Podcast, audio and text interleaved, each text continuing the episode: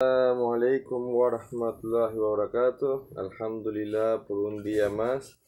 Hoy nos encontramos aquí, sábado 29 de julio del 2023, con nuestro programa número 23. Bismillahirrahmanirrahim. Este va a ser un programa muy bonito porque se va a basar sobre los modales del musulmán para con su creador. Los modales que debemos tener nosotros los musulmanes con Allah subhanahu wa ta'ala. Antes de empezar el programa, vamos a saludar, inshallah, al director de la emisora, al señor Rider Quintero, en la administración, a la licenciada Marcia Borges, al señor José Durrego, quien está en los controles, mi hermano Ricardito, a mi hermano Omar, que está en los, en los micrófonos, y Said del Neser, que les está hablando en este momento. Recuerden que durante el programa pueden mandarnos mensajes de texto o llamadas al 0414 192 4502 y al 0414 093 0530. Alhamdulillah terminamos con los temas muy bonitos que eran sobre el paraíso y no todo es color de rosa. Nos tocó hablar también sobre el tema del infierno. Alhamdulillah, estos temas nos los recomendó un hermano que está en Estados Unidos, el hermano Fadi. Salam alaikum, hermano, si nos estás oyendo. De verdad que gracias por la sugerencia. Todas las personas que quieran sugerirnos algún tema, pues nosotros estamos, inshallah, dispuestos a recibirlo y desarrollar el material. De verdad que para nosotros es de gran ayuda. Eh, de verdad, vamos a recordarles que el sábado, el jueves 18 de agosto, vienen los hermanos, los cristianos pentecostés a la mezquita de Yarayara, van a recibir una información sobre el Islam. Todas las personas que quieran asistir, inshallah, están bienvenidas. Las puertas de la mezquita están abiertas para todas las personas que quieran conocer del Islam. Inshallah, eso va a ser como a las 10 de la mañana.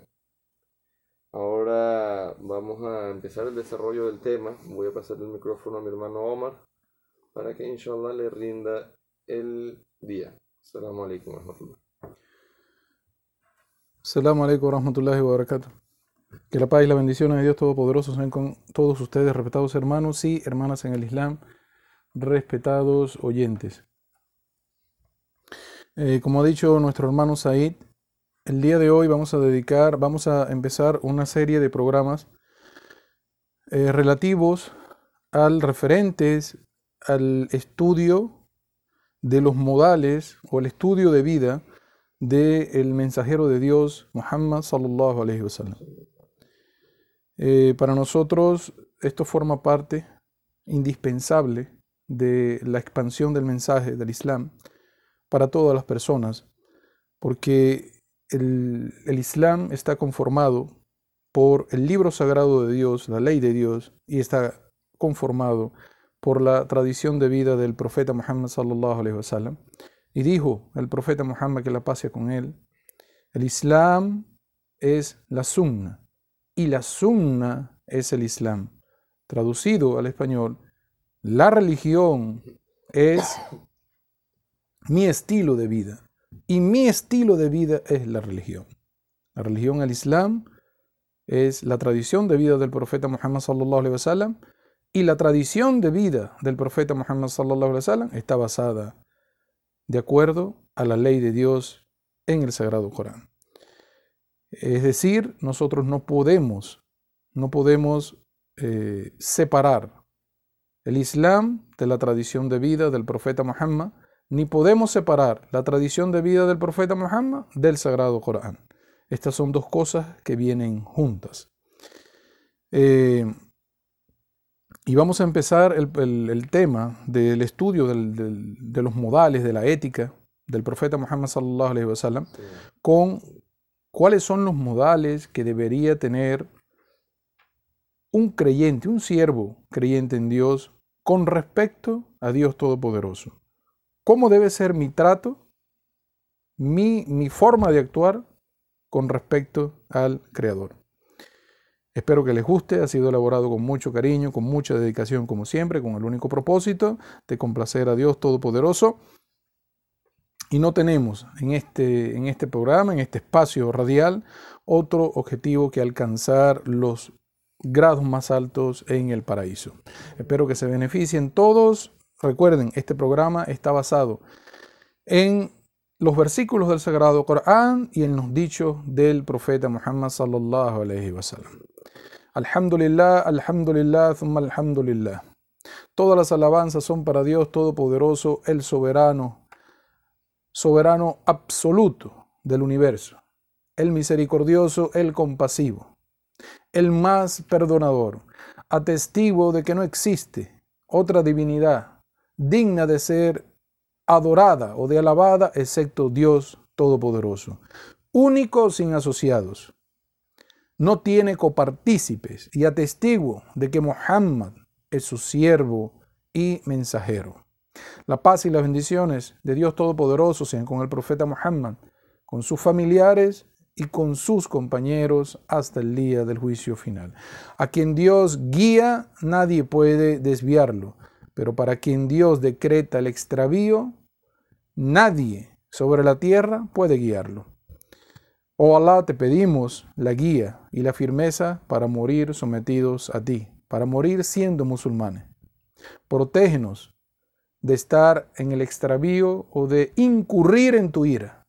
Te pedimos que nos alejes de las innovaciones y en ti nos refugiamos de la maldad de nuestro propio corazón, de nuestra propia alma. Allah subhanahu wa ta'ala en el sagrado Corán ha resaltado el carácter del profeta Muhammad sallallahu alaihi wasallam como algo sublime, una forma de tratar que solamente que solamente al profeta Muhammad, que la paz sea con él, Dios le ha otorgado esta cualidad. Todos los profetas que llegaron a la tierra, que estuvieron en el mundo, en sus respectivas eh, naciones a las cuales ellos llegaron, ellos tenían muchas, muchas cualidades, tenían muchos atributos, pero en el caso del profeta Muhammad sallallahu alaihi wasallam, Dios resalta su carácter.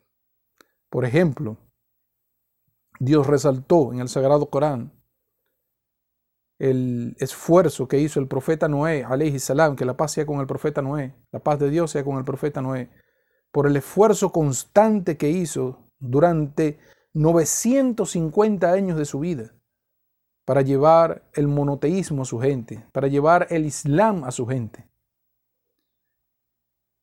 Allah subhanahu wa ta'ala, Dios glorificado y altísimo sea, resalta la fe del profeta Abraham, la fe inquebrantable del profeta Abraham en el sagrado Corán por todas las pruebas que él pasó.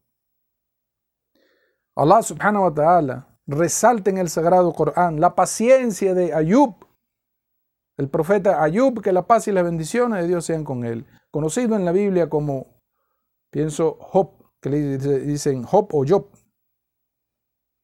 por toda la paciencia que este hombre tuvo en sus calamidades, en la enfermedad que lo agobió. Y cuando se trata del profeta Muhammad sallallahu alaihi wasallam, Allah subhanahu wa ta'ala ha exaltado su carácter.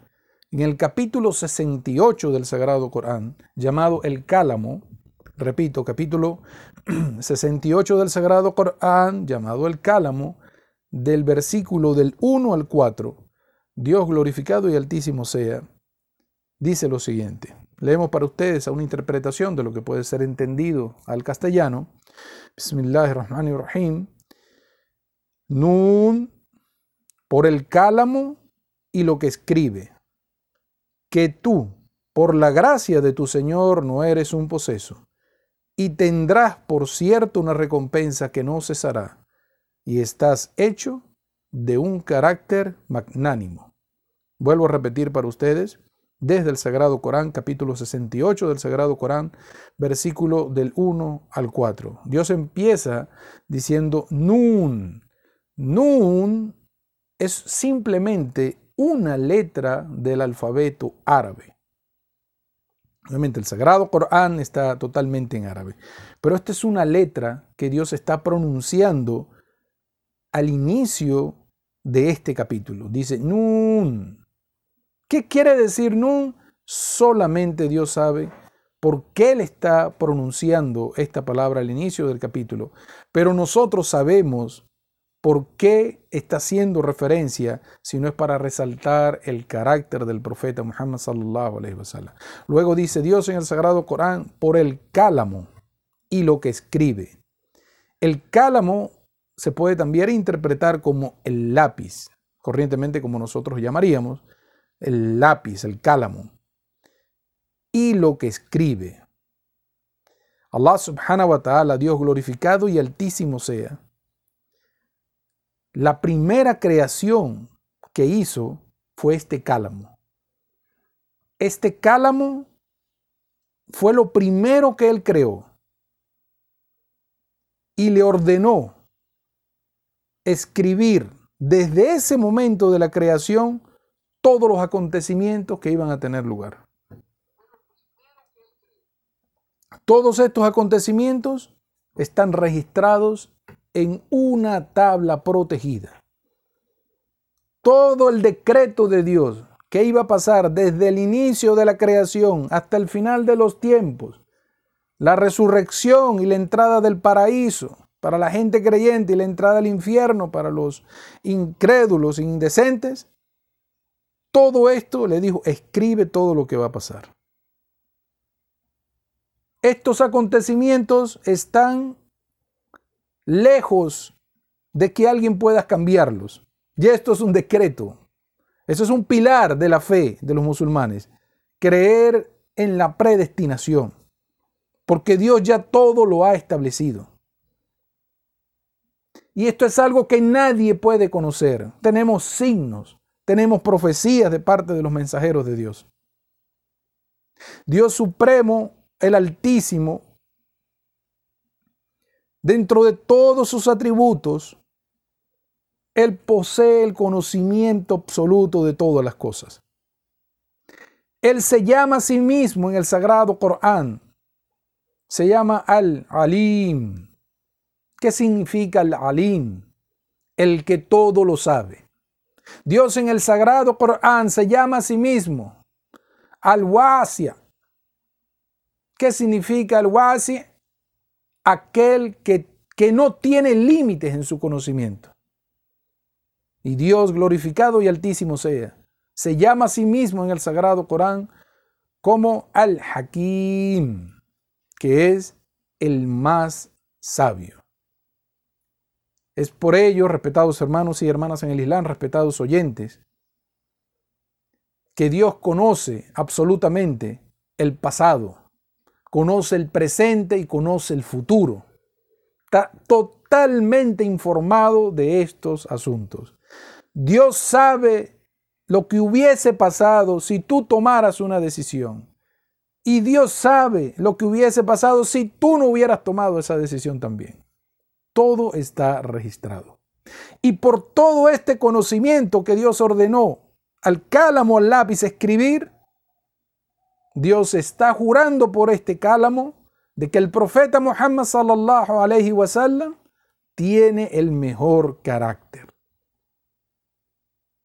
Y por eso, por ese buen trato, por esos buenos modales, por esa ética en el tratar a las personas, el tratar primeramente a Dios, a su prójimo, a los vecinos, a los mismos hermanos musulmanes, a los animales, a los niños, a los ancianos, por ese excelente carácter, Él tendrá los grados más altos en el paraíso, una recompensa que nunca cesará.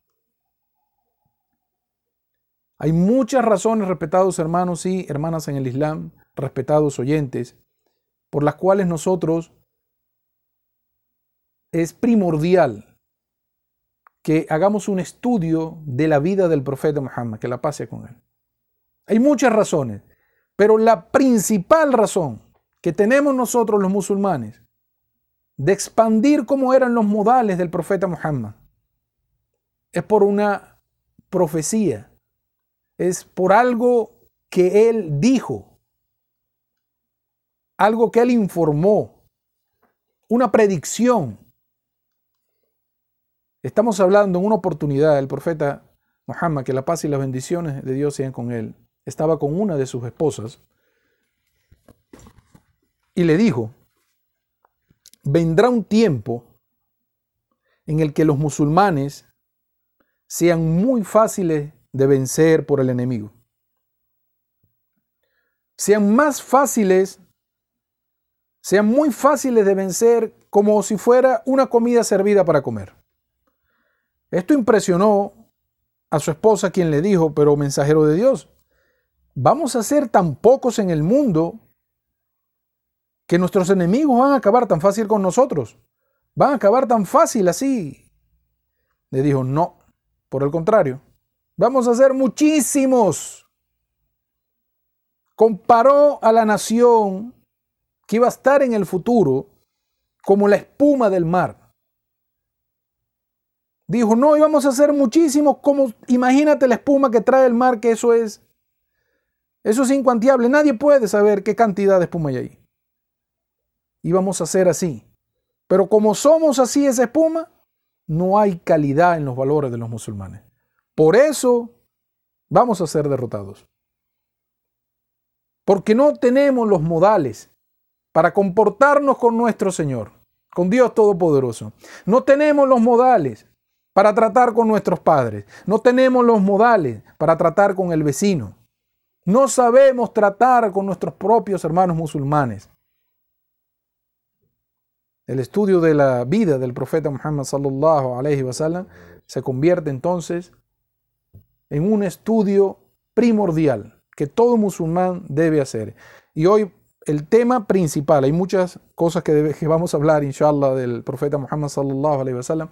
Tenemos también para la semana que viene invitado al, al señor Husam de la mezquita Al-Hidayah, allá en Yarayara que va a compartir con nosotros también parte del conocimiento islámico con respecto a la vida del profeta Muhammad sallallahu. Y en, esta, en este programa vamos a hablar lo referente a cómo deben ser las éticas, los valores y los modales que una persona, un siervo, debe tener para con Dios. No Dios para ti, no. Cómo tú debes ser para tu creador, en el trato hacia tu creador. Entonces, lo primero que vamos a preguntar, y la, primera pregunta que vamos a, a, lanzar al aire para todos nuestros hermanos y hermanas en el Islam, para todos los oyentes, ¿cuál es el origen de este carácter? Allah subhanahu wa ta'ala está jurando por este cálamo y todo el conocimiento que Dios ha puesto allí, toda la predestinación de que el carácter del profeta Muhammad es magnánimo. Pero ¿cuál es el origen de este carácter? ¿Cuál es la fuente? ¿De dónde nace estos modales del profeta Muhammad sallallahu alaihi wasallam? ¿De su familia? ¿De su escuela? ¿De la universidad? ¿Del trabajo? ¿De los vecinos? ¿De la sociedad?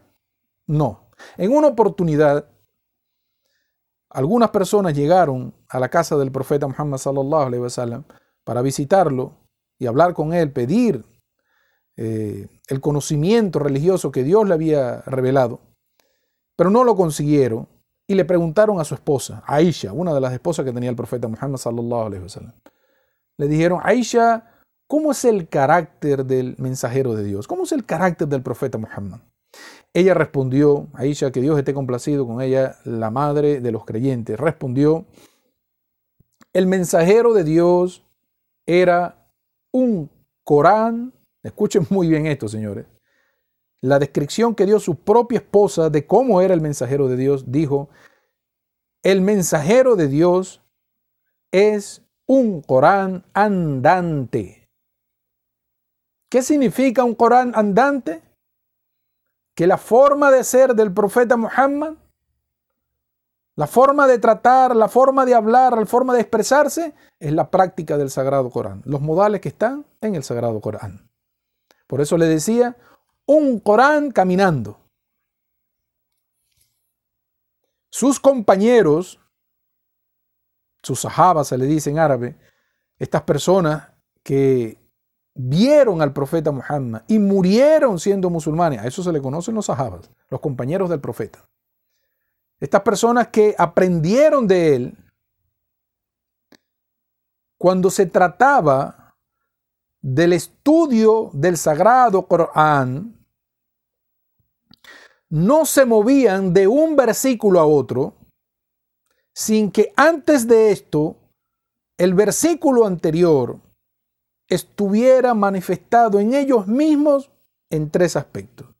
Vuelvo y repito.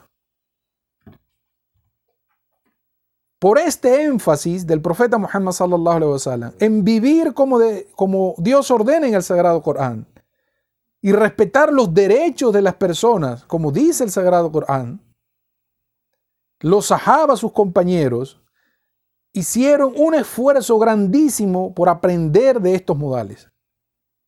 Y ellos no se movían, por ejemplo, de un versículo a otro, en los capítulos del Sagrado Corán, no se movían de un versículo a otro hasta que ese versículo estuviera presente en ellos de tres formas. Número uno, que estuviera memorizado. Es decir, era parte de la ética de los compañeros del profeta Muhammad sallallahu alaihi wasallam memorizar palabra por palabra lo que había sido descendido en el sagrado Corán. Memorizado. Punto número uno.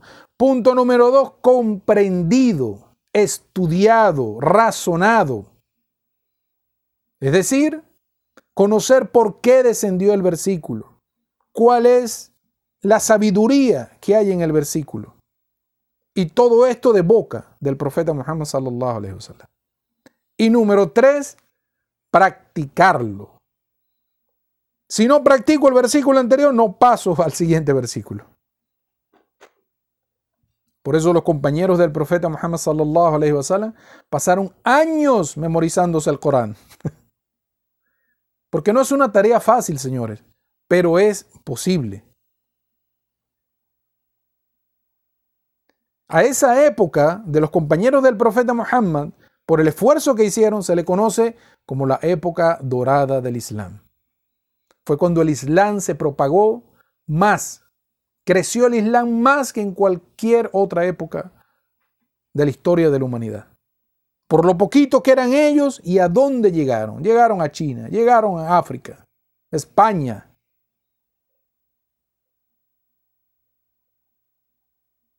Ahora vamos a empezar cuáles son estos modales. Vamos a empezar cuáles son estos modales en mi relación hacia Dios. Una persona puede tener las mejores palabras. Una persona puede tener una buena, vamos a decirlo así, forma de tratar a sus semejantes, a su prójimo. Una persona puede tratar de cumplir con su religión tanto como puede, en su oración, con sus súplicas, con su recuerdo, con sus consejos. Es decir, la persona puede tratar de practicar la religión tanto como pueda. Pero cuando se trata de Dios Todopoderoso, Él es muy bueno tratando con los seres humanos, con los animales, con los adultos, con los jóvenes, pero cuando se trata de Dios, es un malagradecido, un ingrato, un sinvergüenza. ¿De qué sirven entonces todos estos tratos aquí en la tierra? La relación con Dios es horizontal y la relación con toda la creación es vertical. Si la primera, si ese trato para con Dios no está bien, la otra no sirve. ¿De qué te sirve todos tus buenos modales si a la hora de tratar con Dios Todopoderoso eres un ingrato, un malagradecido? No tienes respeto de la palabra de Dios. Lo primero que debemos entonces cosechar en nuestro corazón es primero cómo debo yo tratar a Dios Todopoderoso. Es lo primero. No hay de aquí no podemos pasar a otro plano sin saber cómo deben ser mis modales para con Dios. Porque no tiene sentido. Es como agarrar toda la ganancia de una semana. Por hermano, hermanos ahí semanalmente mil dólares a la semana. ya Ricardito dijo a mí por allá. señor Paisur está escuchando esto, sí señor.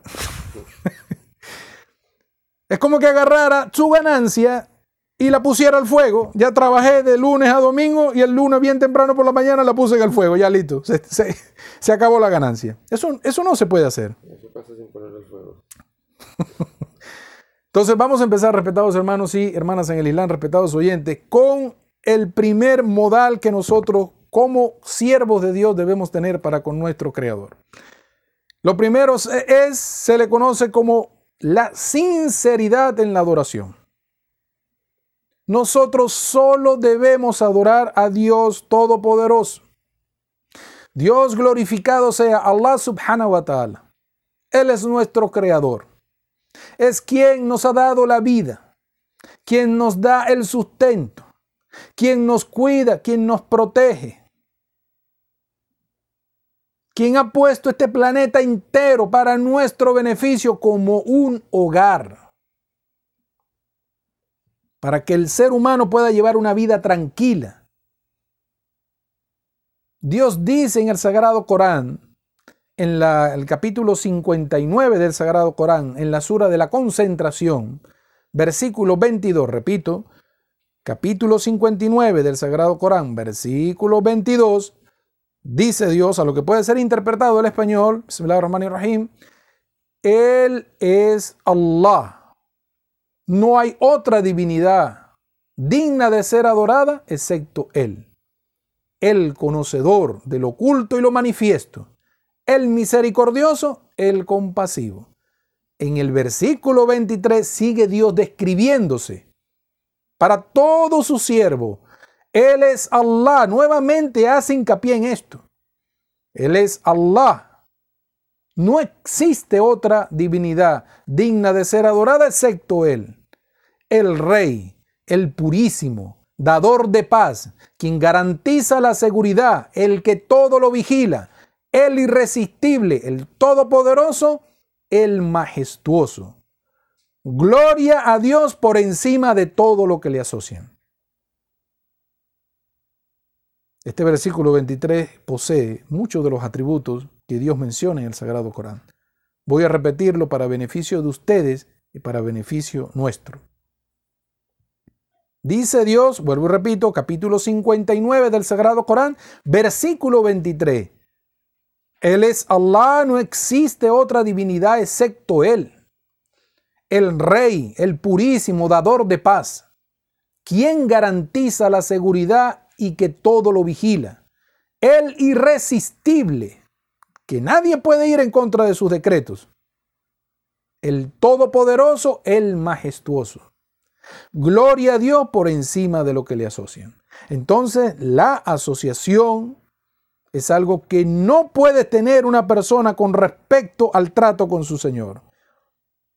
Tú no puedes asociar cuando estás tratando con Dios, asociarlo con nada. Con nada ni con nadie. Ni con nombres pegados a Él, que no sean sus atributos. Por ejemplo, yo digo, glorificado sea Dios el Altísimo. Está Dios y está una cualidad, un atributo de Él. Pero yo no puedo decir, gracias sea Dios y a la Virgen o gracias a Dios o tal santo. Esos santos son una creación del ser humano, no pueden estar al lado de Dios. No tienen nada que ver con la creación y no tienen nada que ver con los decretos de Dios. Dijo el profeta Muhammad sallallahu alaihi wasallam, con esto vamos a hacer el primer corte, la primera media hora del programa. El derecho que Dios tiene sobre su siervo es que solo lo adoren a él. Vuelvo y repito el derecho que tiene Dios sobre sus siervos es que solo lo adoren a Él. En el trato para con Dios, entonces, yo solamente voy a adorar a Dios Todopoderoso. El primer modal que debo tener es la unicidad en la adoración. Sin esto, no existen las demás acciones, respetados hermanos y hermanas en el Islam, respetados oyentes. Si tú no sabes tratar así con el Creador, no pierdas tu tiempo con las demás acciones. Esfuérzate primero en este paso y verás cómo tu vida va a cambiar. Vamos a hacer la, eh, la primera pausa del programa. Este, voy a mandar antes de irnos un saludo, un pequeño saludo, porque estos saludos si no los mando después tengo problemas Saludo para el señor Nahún y la maestra Emilia, vecinos de la comunidad de allá de, de, de Yarayara. Siempre están escuchando el programa. Saludos para nuestro amigo de allá de, la avenida, ¿cómo se llama? La, ¿Dónde está Dusamí? Manuel Piar. Manuel Piar, hermano de allá. La gente de Core 8 que nos escucha, la gente de el, la, la, la, la, señora Oleida que siempre está escuchando el programa, a la gente de allá de Uberito, a nuestra hermana de allá de Uberito y a todas las personas que puedan estar escuchando el programa. Para Isa, de allá de Chile, nuestro hermano Isa, que se fue de aquí, nos da un gran pilar de aquí, un buen recurso humano de aquí de, la, de, la, de Venezuela, está ahorita allá en Chile y está, está en sintonía de la programación. Assalamu alaikum wa rahmatullah. Assalamu alaikum wa rahmatullah. Bismillah, alhamdulillah, wa salatu wa salam ala rasulillah. En el nombre de Dios, el clemente, el misericordioso, que la paz y las bendiciones de Dios Todopoderoso sean con el profeta Muhammad. Respetados hermanos y hermanas en el Islam, regresamos con los modales que un musulmán, que un creyente en Dios, que un siervo, adorador de Dios debe tener para con su creador. Tenemos en número dos, dentro de estos modales que debe tener el siervo, que debe ser, esta palabra, esta palabra es, está totalmente en árabe, pero vamos a tratar de explicarla con los mejores ejemplos, el mejor vocabulario, con la simpleza que siempre nos ha caracterizado para que todos podamos entender esta, este modal que debe estar dentro de nuestro trato con Dios. Después que ya yo he cubierto la sinceridad en la adoración, de que yo solamente cuando trato con Dios nunca le asocio nada, ahora viene inmediatamente algo que se le llama el taqwa. Escuchen bien esta palabra. La palabra en árabe se llama taqwa este modal, esta etiqueta, estos valores en el trato para con Dios. ¿Qué significa la palabra taqwa? En el idioma árabe, la palabra taqwa significa prevención. Vuelvo y repito. En el idioma árabe del Sagrado Corán, el árabe es el idioma del Sagrado Corán la palabra taqwa significa prevención, es decir, ser una persona preventiva o previsiva o precavida.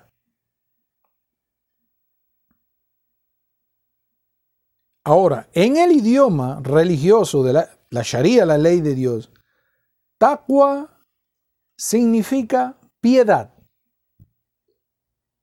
Vuelvo y repito, en el idioma religioso, la ley de Dios en el Sagrado Corán, lo que Dios establece en el Sagrado Corán, taqwa significa piedad, es decir, ser una persona piadosa.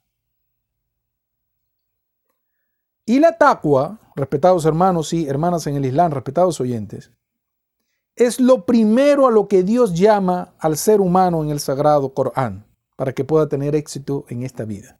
Leo para ustedes desde el Sagrado Corán, versículo, capítulo 2 del Sagrado Corán, versículo 2. Bismillahirrahmanirrahim. Ese libro, sin duda, contiene una guía para los temerosos de su Señor. Vuelvo y repito. Capítulo 2 del Sagrado Corán, versículo 2, el capítulo de la vaca, se le conoce. Ese libro, sin duda, contiene una guía para los temerosos de su Señor. Es decir, que el ser humano en el sagrado Corán va a conseguir todas las herramientas que necesita para ser una persona piadosa. Pero ¿cómo entendieron los compañeros del profeta Muhammad el significado de esta palabra? En una oportunidad, vamos a narrar para ustedes un acontecimiento que vivieron los compañeros del profeta Muhammad. En una oportunidad ya eh, el profeta Muhammad sallallahu alaihi wasallam había muerto y los compañeros del profeta Muhammad sallallahu alaihi wasallam siempre se reunían para hablar, para hacer los círculos de enseñanza. Omar ibn al-Khattab, que era el segundo eh, líder, el califa de, los musulmanes después de la muerte del profeta, que la pasé con él, estaba reunido con varios de sus amigos, de sus hermanos musulmanes. Y hizo la siguiente pregunta a otro, a otro musulmán, otro hermano del llamado Ubey ibn Kab.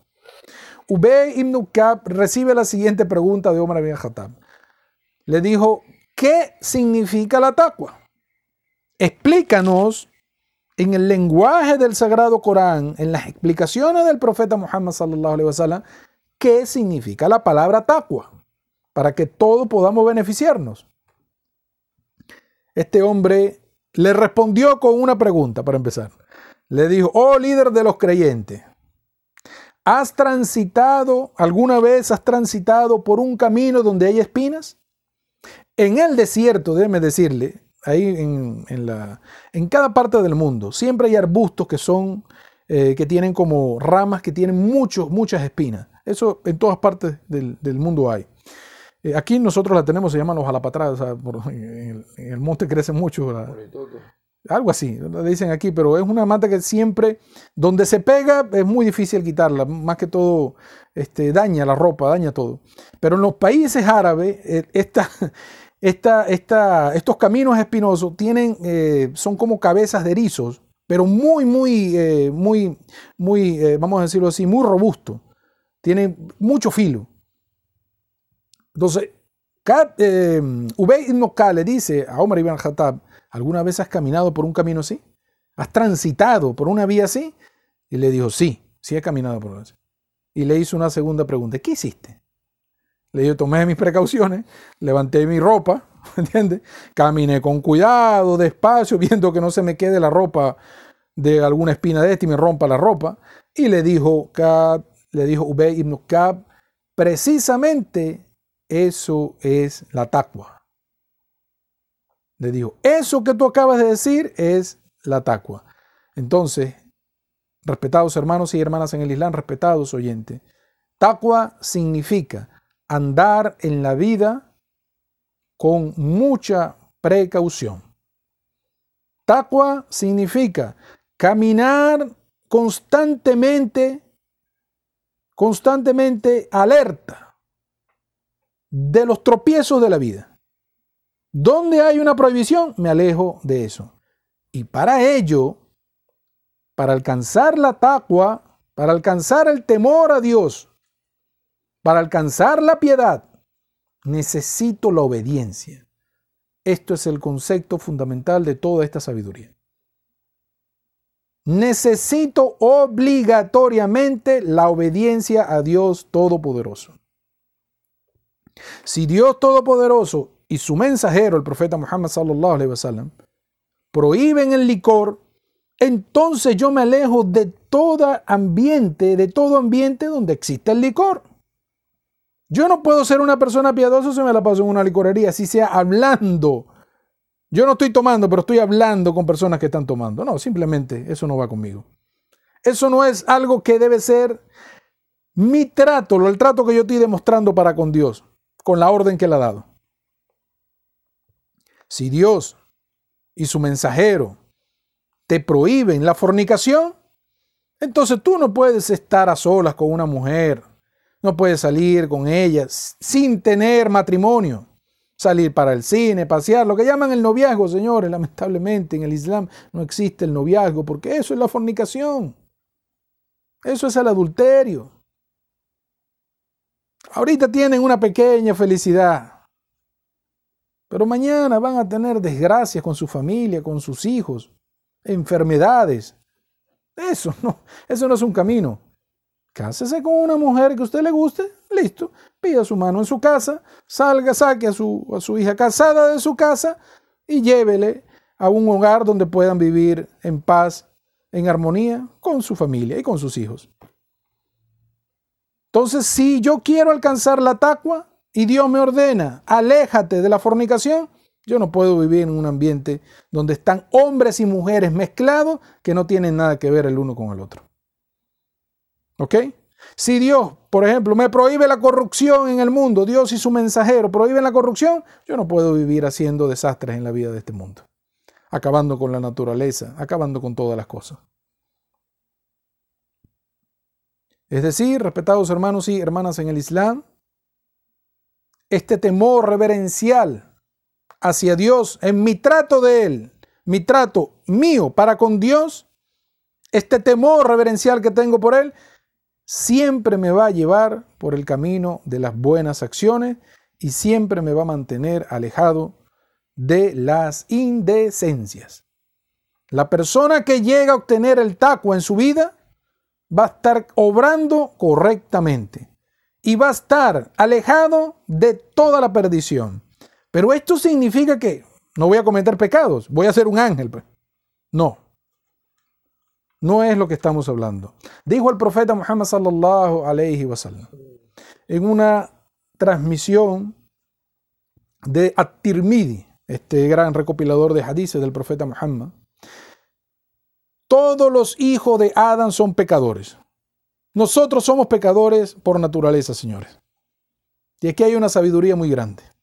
Y el mejor, dijo el profeta Muhammad, y el mejor de ellos, de los hijos de Adán, es el que más se arrepiente. Por ende, la persona que procure en esta vida llegar a alcanzar este grado de piedad en su corazón, sepa que se tiene que mantener alejado de los pecados capitales, de los pecados destructivos. Porque hay pecados mayores y pecados menores. El taqwa te va a alejar de los pecados mayores, pero siempre vas a estar cometiendo pecados menores. De repente se te sale una mala palabra, de repente mentiste alguna mentirilla blanca, como dirían por allí, algún mal gesto que hiciste a un amigo, X. Pecados menores. Pero el taqwa te va a mantener alejado de los pecados destructivos, porque son los que te hacen llegar a la perdición el día de la resurrección. Y Dios altísimo sea, te bastará en relación a los pecados menores que pudieras hacer. Si tienes taqwa de Dios, tienes temor de Dios en tu trato con Él, tú eres un hombre o una mujer temerosa de Dios, inshallah que todos podamos alcanzar este nivel, nunca vas a llegar a las indecencias mayores, estas que te van a destruir el día de la resurrección. Pero siempre vas a tener tus errores menores. Y Dios te basta para estos errores, estos errores menores para perdonártelos. Fuente de esto Prueba de esto, y con esto vamos a hacer el cierre de la primera, de la primera hora del programa, capítulo 53 del Sagrado Corán. Repito, capítulo 53 del Sagrado Corán llamado La estrella o la sura del astro. Versículo 31 y versículo 32. Leo para ustedes a una interpretación de lo que puede ser entendido el castellano. Bismillah ar rahim De Allah es cuanto hay en los cielos y en la tierra. Para recompensar a los que hicieron el mal por el mal que han hecho. Y recompensar con lo más hermoso a los que hicieron el bien. Los que no incurren en los delitos graves ni en las indecencias repulsivas, aunque sí lo hacen en las faltas leves. Vuelvo y repito para ustedes de, capítulo 53 del Sagrado Corán llamado El Astro, versículo 31 y 32. De Allah es cuanto hay en los cielos y en la tierra, para recompensar a los que hicieron el mal por lo que hicieron, por esta maldad que hicieron. ¿Cómo lo recompensa Allah subhanahu wa? La semana pasada hablamos del infierno. Y recompensar a los con lo más hermoso a quienes hicieron el bien. ¿Cómo lo recompensa? Con el paraíso. Los que no incurren en los delitos graves ni en las indecencias repulsivas, aunque sí lo hagan en faltas leves. Entonces, esto nos está dando la información, Dios Todopoderoso, de que Él te basta a ti. Eso no hay ningún problema. ¿Ok? Eh, vamos a ir a, la pausa programada por la radio, por la 93. Recuerden, estamos por la 93.1 FM Radio Caroní, la imbatible. Nos vemos inshallah en pocos minutos. Salamu alaikum wa rahmatullahi wa barakatuh. Bismillah. Assalamu alaikum wa rahmatullahi wa barakatuh. Son las 7 y 58 de la mañana. Alhamdulillah, el día de hoy ha estado soleado, pero como siempre nos va a caer un chaparroncito de agua en la tarde, así que salgan con su sombrilla. Eh, de verdad el tema de hoy ha estado muy bonito, un tema muy importante de cómo debemos comportarnos nosotros para que nuestra recompensa o nuestro triunfo sea el paraíso, inshallah. Que Allah nos conceda a todos en esta vida una vida tranquila y en la otra el paraíso. Nos aleje del fuego del infierno. De verdad que las personas que no pudieron escuchar el tema sobre el paraíso y el infierno, les recomendamos que lo busquen por Google Podcast, conociendo el Islam. Si no saben cómo localizarlos, pueden escribirnos por WhatsApp o por mensaje de texto y les haremos llegar el link, inshallah. Recuerden que nuestros números telefónicos son 0414 192 4502 y 0414 093 0530. Hoy sábado, después del programa de radio, vamos a estar en, nuestra, en la tienda que está abajo de Banca Amiga, se llama Bambú, desde las 9 de la mañana hasta la 1 de la tarde. Las personas que quieran recibir información sobre el Islam, quieren recibir folletos, están todos bienvenidos y bienvenidas. Voy a pasarle ahora el micrófono a mi hermano Omar, inshallah, para que le rinde el tema y yo me despido. Assalamu alaikum wa rahmatullahi. Bismillah, alhamdulillah, wa salatu wa salamu ala rasulillah. En el nombre de Dios, el clemente, el misericordioso, que la paz y las bendiciones de Dios Todopoderoso sean con el profeta Muhammad. Que la paz y las bendiciones de Dios Todopoderoso sean con los profetas anteriores al profeta Muhammad y que Dios esté complacido, que le dé mucha paz y le dé un inmenso paraíso a todos los apoyadores de los profetas en cada una de las generaciones, en las naciones, cuando hubieron profetas en la tierra. Alhamdulillah, estamos de vuelta, respetados hermanos y hermanas en el Islam, con esta serie ya hemos hablado, ya en la primera hora hablamos acerca del primer modal que tengo que tener para con Dios, que es la sinceridad en la adoración, que no puedo adorarlo a Él y adorar a otro paralelo a Él. Simplemente adoramos a Dios Todopoderoso. Aprendimos también, como otro de los modales, que yo debo tener mucho temor de Dios y alejarme de todas las indecencias. Eso es un trato que tú tienes solamente con Él. Eso es algo que va tuyo para con Dios. Esa es una manera de actuar en este mundo para tú tratar a tu Señor correctamente. Vamos a pasar a un tercer modal, una tercera ética, unos valores, un tercer valor que esto, subhanallah, es algo indispensable para cada siervo de Dios aquí en la tierra. Nunca pensar, nunca pensar que puedes engañar a Dios Todopoderoso. Nunca pensar que puedes burlarte de Él, que puedes escapar de sus designios, que puedes huir de sus decretos. Pensar que Dios altísimo sea que Allah subhanahu wa ta'ala está inadvertido de lo que haces, de lo que piensas, de lo que hay en tu corazón. Esto lo podemos resumir en una simple expresión. ¿Cuál es? No ser un hipócrita ante Dios. Vuelvo y repito, respetados hermanos y hermanas en el Islam, respetados oyentes. Otro de los baluartes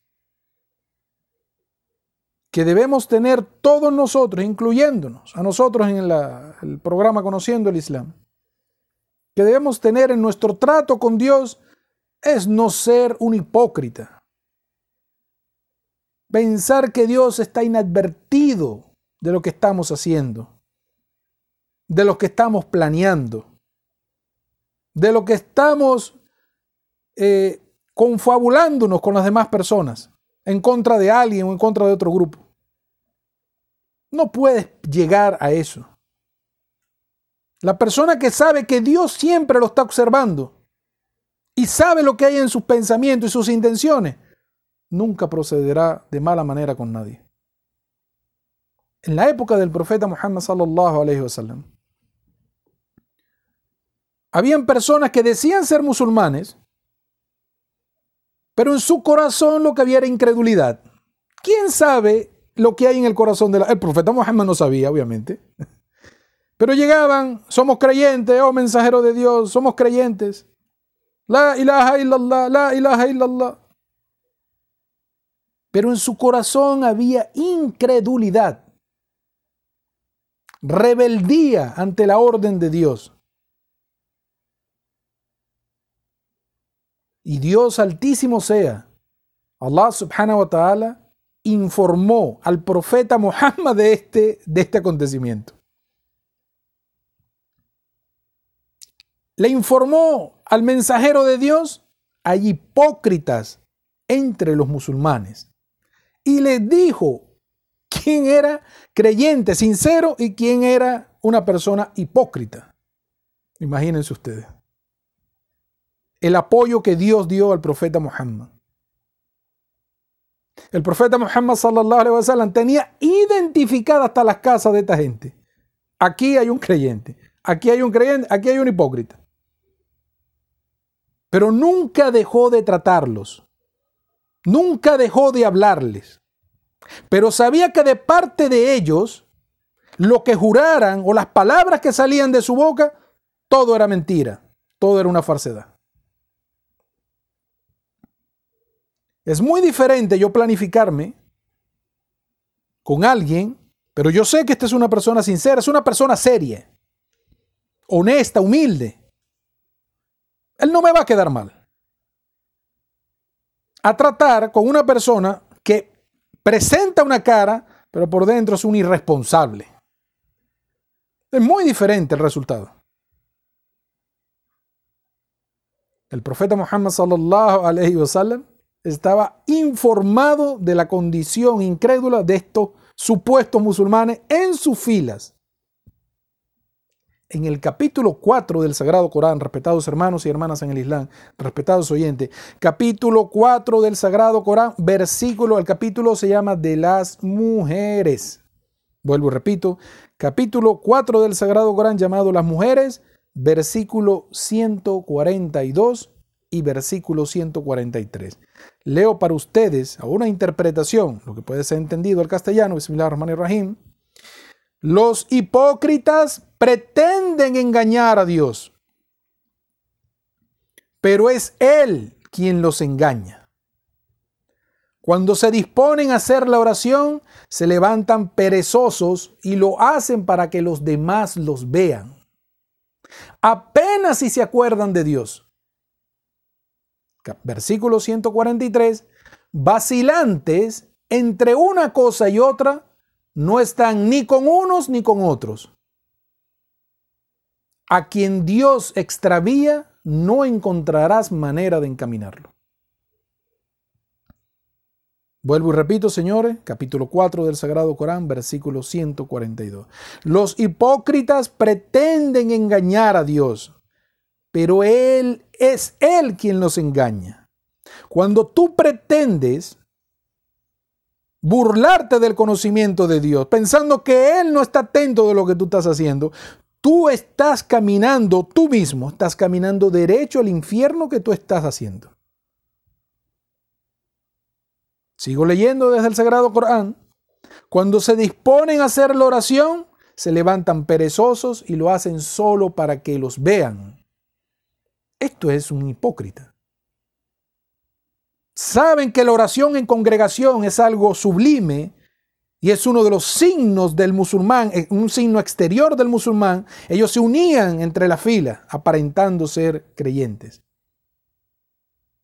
Pero dice Dios, apenas si se acuerdan de Dios. Vacilantes entre una cosa y otra, no están ni con uno ni con los otros. Ni están con los incrédulos ni están con los creyentes. A quien Dios extravía, no encontrarás manera de encaminarlo. Dios altísimo sea, respetados hermanos y hermanas en el Islam, respetados oyentes, amigos del cristianismo, Dios altísimo sea, enseñó al profeta Muhammad sallallahu alaihi wasallam a través del ángel Gabriel, alayhi salam, que la paz con el ángel Gabriel, una serie de signos o señales en el comportamiento de la gente para reconocer cuando es un hipócrita. Con esta enseñanza ustedes, desde sus comunidades, cuando ustedes vean estos signos en las personas que conforman la comunidad de musulmanes, ustedes van a saber si es un hipócrita o no. Si es una persona que está jugando el engaño o no. Número uno. Cuando habla, miente. Escúchalo hablar. Pero si es un hipócrita cada vez, cada palabra que diga, eso es una mentira. Y se demuestra al pasar del tiempo. Lo escuchas hablando, tal cosa, tal cosa, tal cosa. Tiempo después te, te enteras que todo eso era mentira. Todo, todo era para alardear. Número dos. Cuando promete, no cumple. Ya tú vas sacando Vas haciendo, pero tú no dejas de tratarlo. Ojo. Sigues hablando con él, lo saludas, te sigues relacionando con él, pero tienes que estar pendiente que la relación con este tipo de persona no es sincera. Número dos, como dijimos, cuando promete no cumple. Y número tres, cuando se le confía algo, traiciona. Cuando se le hace un encargo para que vele por eso, traiciona, se queda con lo que le hayas encargado. Estas son las características de un perfecto hipócrita. Y eso está prohibido dentro de tu trato para con Dios. Otra forma, otra forma para tú ver cómo una persona puede ser de este tipo, esta persona puede ser un hipócrita. Venían al profeta, sallallahu alaihi wasallam, las personas, declarando su Islam, declarando su fe, declarando su creencia, alabando a Dios, pero cuando daban la vuelta, la espalda, hacían desastres en las comunidades. Dice Dios en el Sagrado Corán, capítulo 5 del Sagrado Corán, llamado la mesa servida. Capítulo 5 del Sagrado Corán, llamado la mesa servida, versículo 61 y versículo 62. Leo para ustedes una interpretación de lo que puede ser entendido el castellano. Bismillahirrahmanirrahim. Cuando vienen a vosotros, dicen, creemos, pero con incredulidad entraron y con ella salieron. Allah sabe mejor lo que están ocultando. Versículo 62. Verás cómo muchos de ellos se precipitan al delito y a la transgresión y comen de la ganancia ilícita. Qué malo es lo que hacen. Vuelvo y repito. Versículo 61. Cuando vienen a vosotros dicen, creemos pero con incredulidad entraron y con incredulidad salieron. Llegaban donde el profeta, la mezquita del profeta, a su casa, diciéndole, nosotros somos musulmanes, o mensajeros de Dios. Pero todo era mentira. Entraban con la falsedad y salían con la falsedad. Dios sabe mejor lo que están ocultando. Versículo 62, verás cómo muchos de ellos, después que salían, después que declaraban su fe, verás cómo muchos de ellos se precipitaban al delito y la transgresión. Hacían desastre en la vida del mundo. Y comen y comen de la ganancia ilícita. No les interesa a estas personas robar para alimentar a él y a su familia. Mentir para obtener ilegalmente las cosas que no le pertenecen.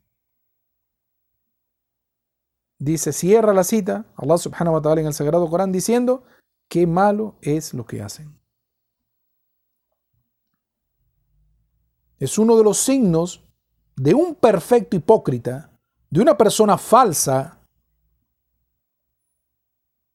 que lo ves proclamando la grandeza de Dios y lo ves cometiendo los pecados capitales, en lo, que da la vuelta a lo que está haciendo. Ese no es un trato que debe tener un siervo para con su creador. ¿Y qué le espera a estos hipócritas? ¿Qué le espera a esta gente que pretende engañar a Dios?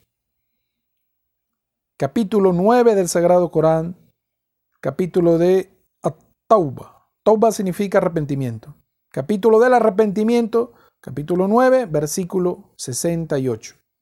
Leo para ustedes una interpretación que puede ser entendida al castellano. Dios les ha prometido a los hipócritas y a los que se niegan a creer el fuego de Jahannam, donde serán inmortales. Con él tendrán bastante. Allah los maldecirá y tendrán un castigo permanente. Vuelvo y repito capítulo 9 del Sagrado Corán, versículo 68. Allah, Dios Todopoderoso, les ha prometido a los hipócritas y a los que se niegan a creer. En esta frase, Dios está equiparando, igualando, poniendo el mismo nivel a la persona que es falsa, que dice ser creyente, pero es falsa, con aquellos que niegan rotundamente a Dios. Hay una persona que dice, claro, yo no creo en Dios, chicos. Listo, ya. Los que son hipócritas, que dicen creer en Dios, pero actúan totalmente contrario, Dios los está equiparando al mismo nivel.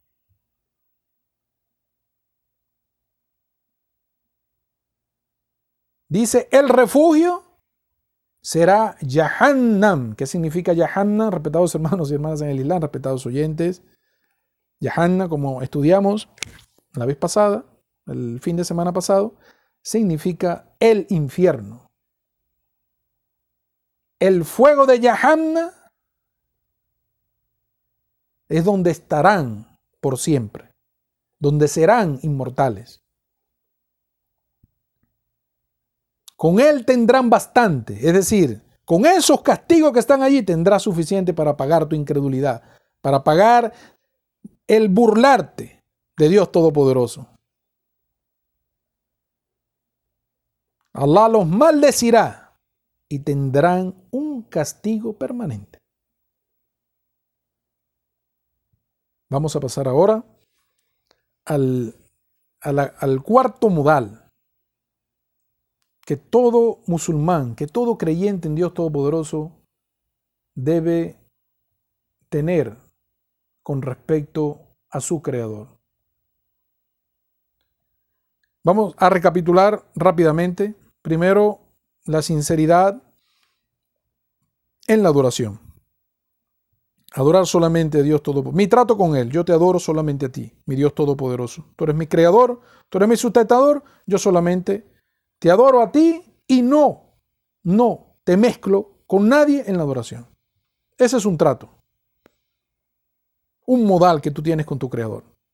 Segundo, yo tengo temor de ti, de fallarte, de caer en las cosas malas. Tengo temor de ti. Ese temor no solamente nosotros debemos traerlo en nuestra vida porque es un consejo en el Sagrado Corán, el profeta Muhammad llamó a la gente, dijo, sean temerosos de Dios. En la última jubba, la última charla que hizo antes de morir, él dijo, tengan temor de Dios, el taqwa de Allah.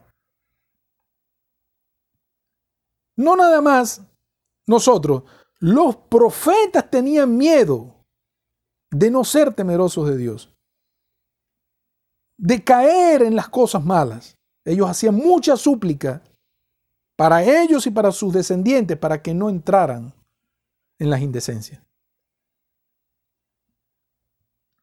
Y tercero, lo que, acabamos de hablar, no ser un hipócrita, no pensar que puedes engañar a Dios, diciendo con tu boca lo que contradicen tus acciones. No llegar a eso. Eso no son tratos de un buen musulmán para con su Dios Todopoderoso. Eso no es el trato de un siervo de Dios para con su Creador. El cuarto modal que hemos traído para ustedes em, el día de hoy es no mentir acerca de Dios. Vuelvo y repito. Mi trato con Dios es vertical. Es un solo Dios para toda la humanidad. Y yo, mi trato para con Él es que yo nunca voy a mentir de Él a la gente cuando estoy hablando de Él a la gente. No puedo mentir nada acerca de Dios. Decir cosas, decir cosas de las cuales no tenemos evidencias. Estoy hablando de Dios, pero estoy inventando cosas porque me las imagino o ejemplos que no tienen base. No existen en el Sagrado Corán, no existen los dichos del profeta Muhammad.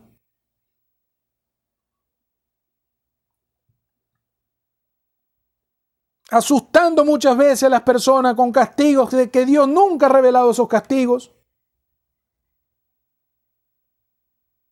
declarando asuntos, decretando como si fueran dueños del, poder que tiene Dios de los decretos, decretando asuntos que no sabe si se van a cumplir o no se van a cumplir. Juegan a ser profetas. Eso no es un trato que tú tienes que tener con Dios, hermano. No puedes llegar en tu vida nunca es un consejo de parte de nosotros de Conociendo el Islam para todas las personas. Nunca lleguen en su vida a tener este tipo de costumbre de que cuando estás hablando de Dios, estás mintiendo a sabiendas. Solo por no quedarte callado. Simplemente si te preguntan algo de Dios, hermano, no sé. Sencillo. No sé, pregúntale a otra persona que sepa. Ustedes me pueden llamar ahorita. A no, no hemos dado, creo que no hemos dado los teléfonos de la FM. Pero ustedes pueden mandar un mensaje ahorita. Señor Omar, ¿qué dice Dios todo tal cosa? Si yo no sé lo más que te puedo decir, no sé. Vamos a preguntarle a otra persona que tenga conocimiento. Sencillo. No comenzar a hablar, inventar, por, por, por no quedarme callado. No, esa no es la sabiduría de una persona.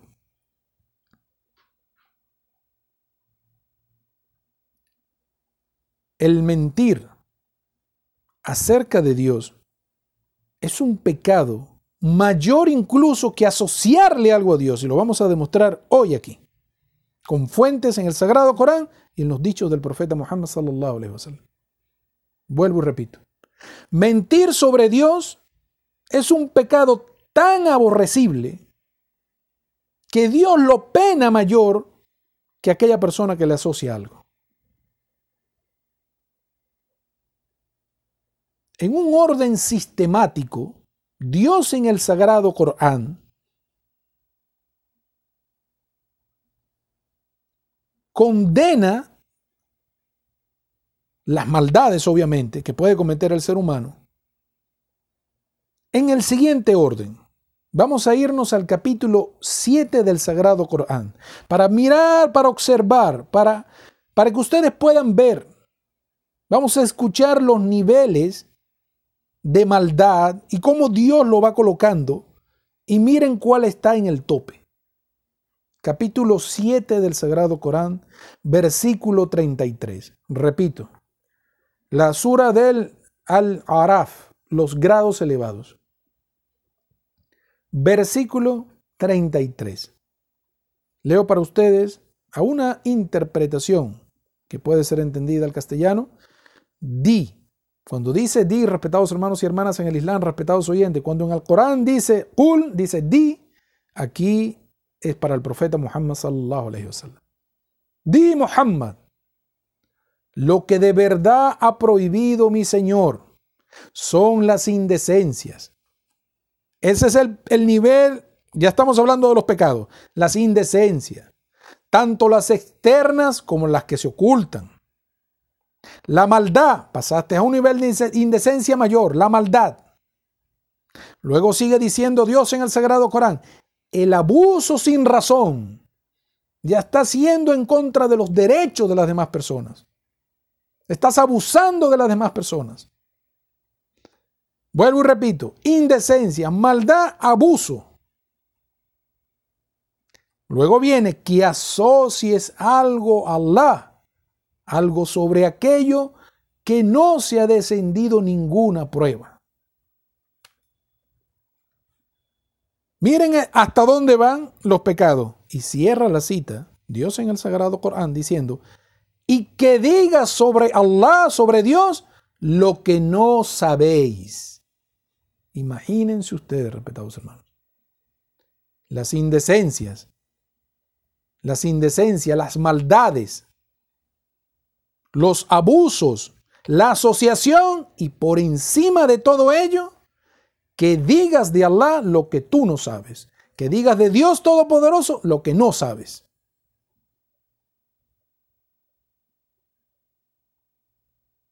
Por ejemplo, vamos a dar un ejemplo. Dios dice en el Sagrado Corán,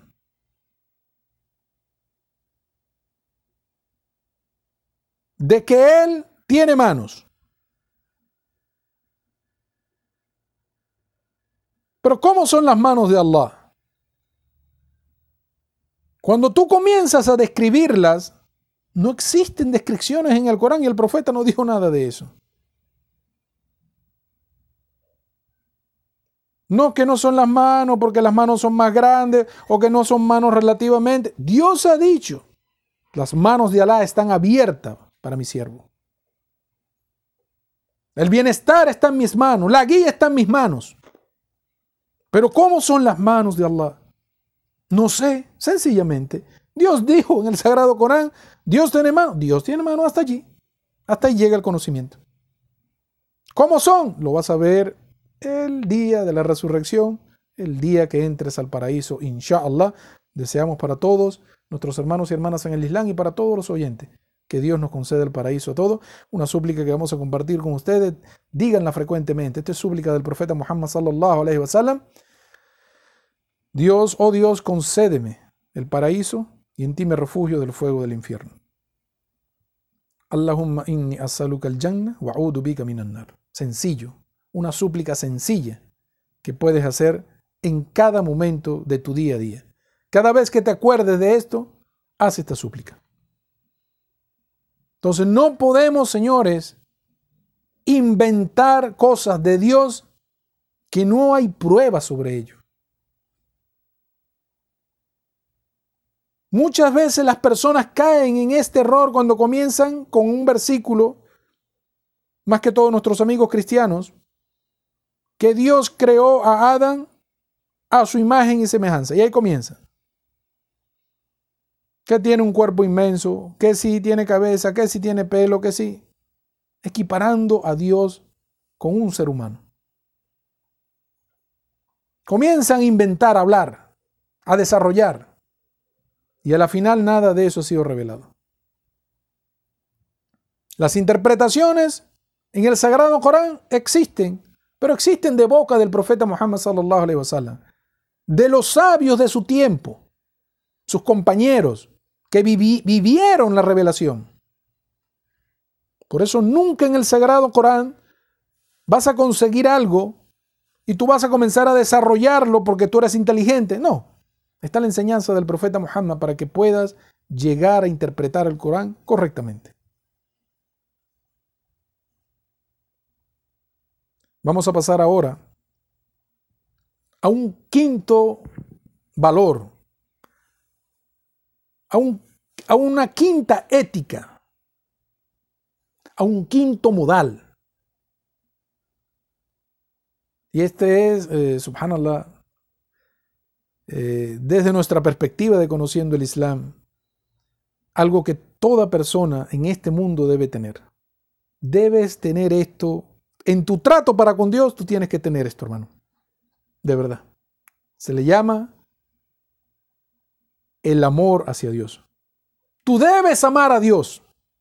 Él obviamente te ama, pero tú debes corresponder ese amor a Dios.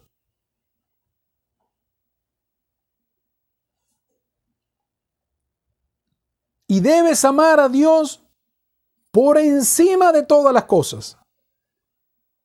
Y cuando decimos por encima de todas las cosas, nos referimos por encima de nuestros padres, por encima de nuestra esposa, por encima de nuestros hijos, por encima de nuestros negocios, incluso por encima de ti mismo.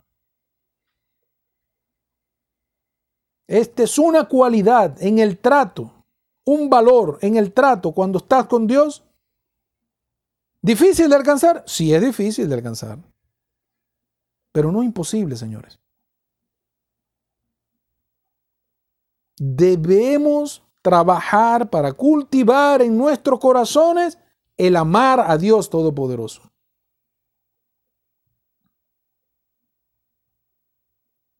Con esto vamos a hacer, y vamos, cuando vengamos de la pausa, vamos a, a continuar, aparte de aquí, de la quinta, recuerden, vamos a llevar la cuenta, la sinceridad en la adoración, el temor hacia Dios. La tercera, no ser un hipócrita. La cuarta, no mentir sobre Dios. Y inshallah, cuando vengamos de la pausa, para la última media hora, el amor hacia Dios. ¿Ok? Vamos a desarrollar esto, mashallah. Aquí tenemos muchas cosas que hablar acerca del amor hacia Dios. Y eh, bueno, y tenemos una cesta que le vamos a hablar al final.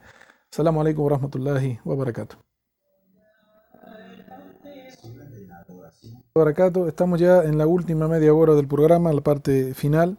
Habíamos quedado en la quinta, eh, entre mm, este quinto modal que todo musulmán, que toda persona, siervo de Dios, debe tener para con su Creador. Decíamos, el amar a Dios por encima de todas las cosas. Pero ¿cómo nosotros, como personas, podemos desarrollar este amor hacia Dios? ¿Cómo yo puedo amar a Dios? Y demostrarlo, obviamente, porque el amor se demuestra, no es nada más decirlo, el amor se demuestra. Vamos a dar una serie de pautas, recomendaciones del equipo de Conociendo el Islam, para poder alcanzar este amor hacia Dios. Y todo basándonos en el Sagrado Corán y en los dichos del profeta Muhammad sallallahu alaihi wasallam. Tenemos número uno, apreciar a Dios como lo que es. Es decir, el creador y soberano absoluto de todo lo que existe. Debemos mirar a Dios como lo que es Él realmente. El creador y soberano absoluto de todo. Lo que Dios crea, nadie puede crearlo. Y de la forma como lo crea, nadie puede hacerlo. Lo que Dios nos provee, nadie puede proveerlo. Y de la forma como lo hace, nadie puede hacer eso. Dice Dios en el Sagrado Corán, capítulo 14 del Sagrado Corán, conocido como el capítulo de Ibrahim, nombre del profeta Ibrahim, salam, que la paz y las bendiciones de Dios sean con el profeta Ibrahim. Capítulo 14 del Sagrado Corán, versículo 34 y os ha dado de todo lo que habéis pedido. Si tratáis de contar las bendiciones de Dios, no podréis enumerarlas.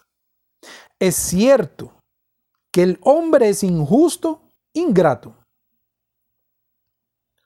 Vuelvo y repito para ustedes desde el Sagrado Corán, del capítulo número 14, versículo 34. Y os ha dado de todo lo que habéis pedido. Si tratáis de contar las bendiciones de Dios, no podréis enumerarlas. Es cierto que el hombre es injusto, ingrato. Dios nos está informando en el Sagrado Corán que no hay forma de cuantificar, de detallar las bendiciones que Él ha puesto en nosotros. No hay manera de eso. las bendiciones que estamos recibiendo segundo a segundo, no podemos cuantificarlas en la vida de este mundo. El profeta Muhammad sallallahu alaihi wasallam nos informa en una narración la historia de, una, de un hombre que estaba en una época anterior a la nación de el profeta Muhammad sallallahu alaihi wasallam, de las naciones anteriores. No especifica de cuál nación y bajo cuál profeta o en qué tiempo vivió. Dice de la antigüedad. Este hombre era un hombre muy piadoso, creyente en Dios obviamente, que permaneció 80 años adorando al Creador, haciendo buenas obras. Imagínense ustedes. Un hombre así, sea, 80 años dedicado al esfuerzo por adorar a Dios lo más correcto que él pudiera hacerlo. 80 años de buenas acciones. Cumpliendo con sus obligaciones para con el Creador. El día de la resurrección, el profeta Muhammad sallallahu alaihi wasallam nos informa de lo que va a pasar con este hombre el día de la resurrección, lo que va a acontecer con respecto a él. El día de la resurrección, Dios altísimo sea, trae este hombre y le pregunta, ¿quieres entrar al paraíso por tus buenas acciones o por mi misericordia? Aquel hombre va a pensar, son 80 años de buenas acciones, son, o sea, vamos a estar claros, un tiempo, es un tiempo grande, ¿no? Es un tiempo largo.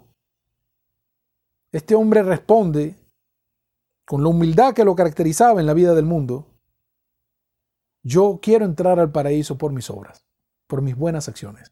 Estos 80 años que yo estuve adorándote.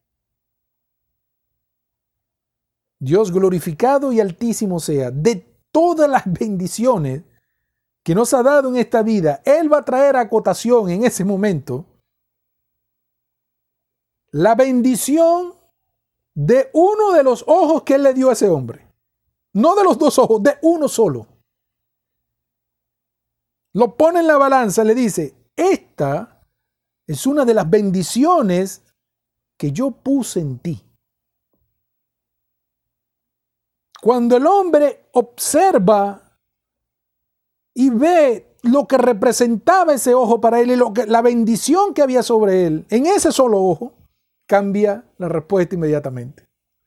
Le dije, no, yo no quiero entrar por mis 80, yo quiero entrar por tu misericordia. Porque sin esa vista no pudiste hacer nada de lo que hiciste.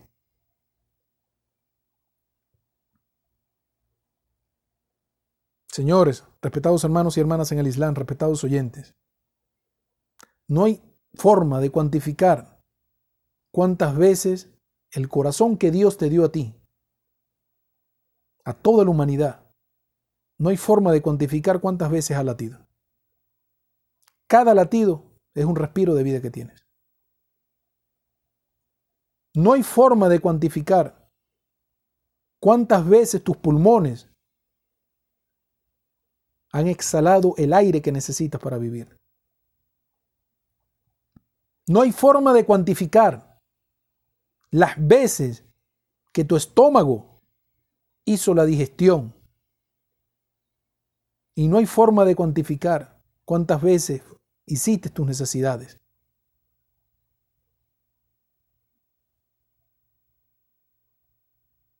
¿Te has, te has parado a pensar en las bendiciones que tiene el ser humano cuando corre en sus venas la sangre por todo el torrente sanguíneo? Y no solo eso, que el cuerpo que Dios te dio purifica esa sangre para que no te contamine, para que no te enfermes. ¿Te has parado a pensar la cantidad de veces que has pestañado? Si el hombre no pestaña, la vista no sirve, no se humedece. Y eso lo hacemos cada segundo de nuestra vida.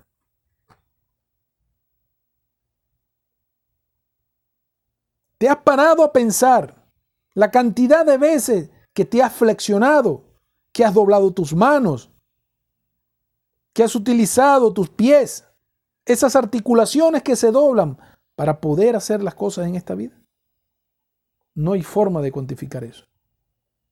Por eso dice Dios en el Sagrado Corán,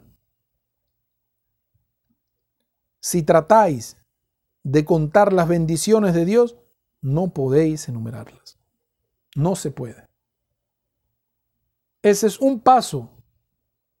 Piensen en esto, hermano y hermana en el Islam, respetados oyentes. Piensen en esto como una herramienta para que tengas ahora amor hacia Dios. Mira todo lo que nos ha dado. Número dos, debemos amar lo que Dios ha revelado para nosotros. Dijo el profeta Muhammad sallallahu alaihi wasallam: Después de mi partida, les dejo dos regalos. El sagrado Corán y mi tradición de vida. El sagrado Corán, la palabra de Dios y mi tradición de vida. Entonces, para poder traer a mi corazón el amor hacia Dios, debemos estudiar la revelación que Dios ha descendido a su mensajero. Debemos conocer qué es lo que Dios quiere de mí. ¿Qué es lo que le agrada? ¿Y qué es lo que aborrece? Para así llegar a complacerlo. Obedeciéndole.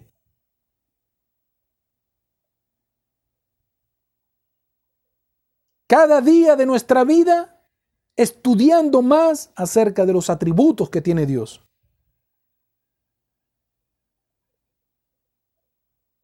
Si, todos los días el ser humano internaliza en sí mismo algo de su creador, estudia algo, conoce algo nuevo de él, poco a poco te vas enamorando más de él. Comienzas a amarlo más.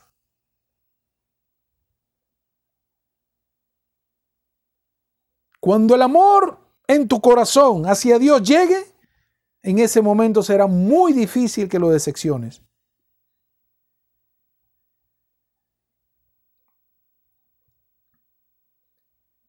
En un hadiz, en un dicho del profeta Muhammad, transmitido por Al-Bukhari, Aisha, la madre de los creyentes, esposa del profeta Muhammad sallallahu nos cuenta que en una oportunidad el profeta Muhammad sallallahu wasallam envió una comisión, una delegación de musulmanes a cumplir con una tarea, en una expedición que los mandó. En esa expedición ellos iban eh, con un líder de todos los musulmanes, se asignó un líder para que fuera el que llevara las riendas del grupo, para que no se extraviaran haciendo cosas indebidas. O sea, planificando todo, él era el que tomaba las decisiones y todas las personas obedecían lo que él decía. Cada vez que este hombre llevaba la oración, cuando hacían la oración en congregación, él finalizaba la recitación del Corán con el capítulo 112 del Sagrado Corán, conocido como la adoración pura. Este capítulo, vuelvo a repetir, repetir 112 del Sagrado Corán. Él siempre terminaba, después de cada oración que se hacía, él terminaba con la recitación de, esta, de este capítulo del Sagrado Corán, capítulo 112 del Sagrado Corán. Cuando este grupo de musulmanes regresaron de vuelta otra vez a, sus hogares, a Medina.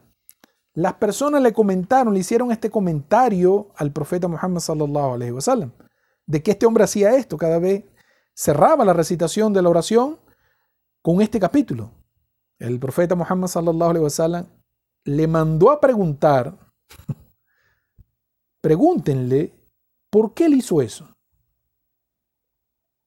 Al ser preguntado, aquel musulmán de esa época, que Dios esté complacido con él, él dijo yo lo hacía porque yo amo ese capítulo. Dice, ¿cómo que amas ese capítulo? Sí, yo amo ese capítulo. ¿Por qué? Porque ese capítulo contiene atributos del misericordioso. Contiene atributos de Dios. Increíble. En cuatro líneas tiene atributos bellísimos. Por eso amo ese capítulo. ¿Cuáles son esos eso que, que ese hombre hacía referencia? Primero que Dios es único, que es absoluto, que no ha engendrado, que no tiene origen, que no ha sido engendrado y que no ha engendrado. Y no hay nadie que se le parezca. El profeta sallallahu alaihi wasallam, cuando se enteró de la respuesta de este hombre, mandó a unas personas a decirle, dile que así como él ama ese capítulo, Dios lo ama a él. Entonces, a través de la revelación, nosotros podemos alcanzar el amor hacia Dios Todopoderoso. Con la práctica de la sunna del profeta Muhammad sallallahu alaihi wasallam, podemos alcanzar tener ese amor hacia Dios. El tercer punto que vamos a recomendarles a ustedes de parte de nosotros de conociendo el Islam para traer todos el amor de Dios en nuestro corazón es recordarlo frecuentemente y anhelar encontrarse con Él. Recordar frecuentemente a Dios en tu corazón, anhelando el encuentro con Él.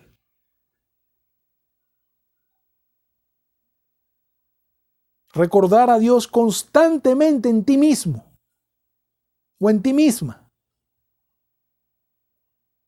Añorando el día en que por fin te puedas encontrar con Él, en el día de la resurrección, y puedas verlo en el paraíso.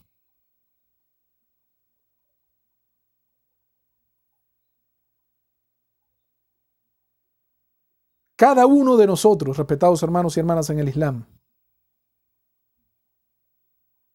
cuando estemos recordando a Dios, esto es una recomendación de parte de nosotros del equipo de Conociendo el Islam, deja que tus lágrimas caigan de tus ojos. No tenga pena. Deja que tus lágrimas recorran tu cara. Porque Dios ha prometido para la persona que haga eso, que el infierno estará prohibido para él. Nunca dejaré, dice Dios en el Sagrado Corán, nunca dejaré que toque el infierno al que lloró cuando me estaba recordando. Entonces tenemos tres consejos para traer el amor de Dios a nuestro corazón y amarlo como debe ser amado. Y ya para despedirnos, nos toca ya cerrar la transmisión, tenemos un sexto valor, una sexta etiqueta, un sexto modal que debe tener todo creyente en Dios. Y este es ser un siervo agradecido.